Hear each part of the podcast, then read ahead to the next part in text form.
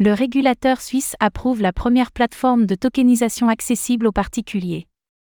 Le régulateur suisse, la Swiss Financial Market Supervisory Authority, FINMA, a récemment donné son approbation à Toru, une start-up suisse, pour étendre son offre de trading d'actifs tokenisés aux particuliers.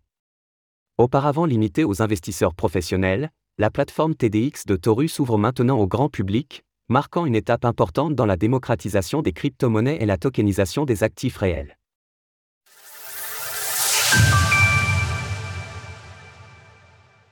Toru peut maintenant offrir la tokenisation aux particuliers.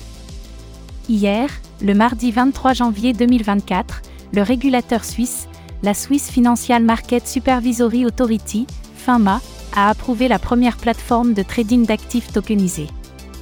Il s'agit de Toru, une start-up suisse spécialisée dans la conservation de crypto-monnaies, qui a établi une collaboration avec la Deutsche Bank, la plus grande banque d'Allemagne, pour mettre en place des services de garde d'actifs numériques. Grâce à l'approbation de la FINMA, la start-up et leur plateforme d'échange TDX pourront accueillir des clients particuliers. Dans une interview accordée à Coindesk, le cofondateur de Toru, Lamine Brahimi a déclaré Notre plateforme d'échange TDX avait un élément manquant, car elle était uniquement autorisée pour les investisseurs professionnels ou qualifiés. Maintenant, la FINMA nous a donné le feu vert pour l'ouvrir également aux particuliers.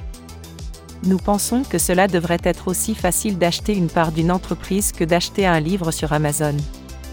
La tokenisation consiste à représenter des actifs du monde réel sous forme de tokens sur une blockchain, ces derniers tokens pouvant être transférés de manière plus efficace et acquis plus facilement.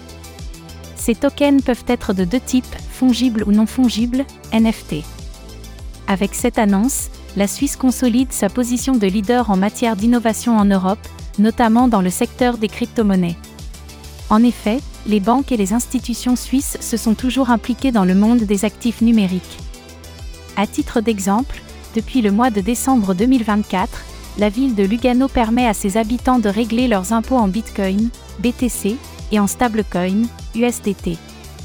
Vers un futur tokenisé l'écosystème des crypto-monnaies manifeste un enthousiasme croissant à l'égard de l'avenir de la tokenisation des actifs du monde réel, comme en témoigne la hausse de la valeur des tokens liés à cette tendance, telle que celle du centrifuge, CFG, dont le cours a progressé de 85% au cours de l'année écoulée.